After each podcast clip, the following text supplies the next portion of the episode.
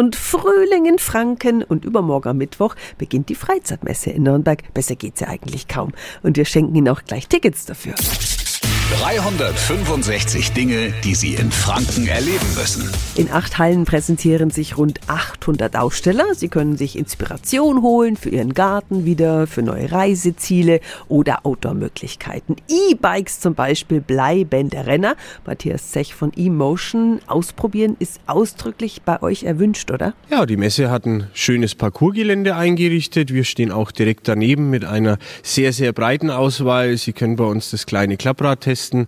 Große Lastenräder, äh, Mountainbikes, Trekkingräder, alles dabei. Also ich liebäugle ja auch immer noch schon mit dem E-Bike. Mhm. Äh, und ihr steht da auch mit Rad und Tat zur Seite, gell? Selbstverständlich. Wir sind ja bei Ihnen. Vor der Probefahrt gibt es eine Einweisung, aber das Rad fährt ja nicht von alleine, kann einem nicht davonfahren.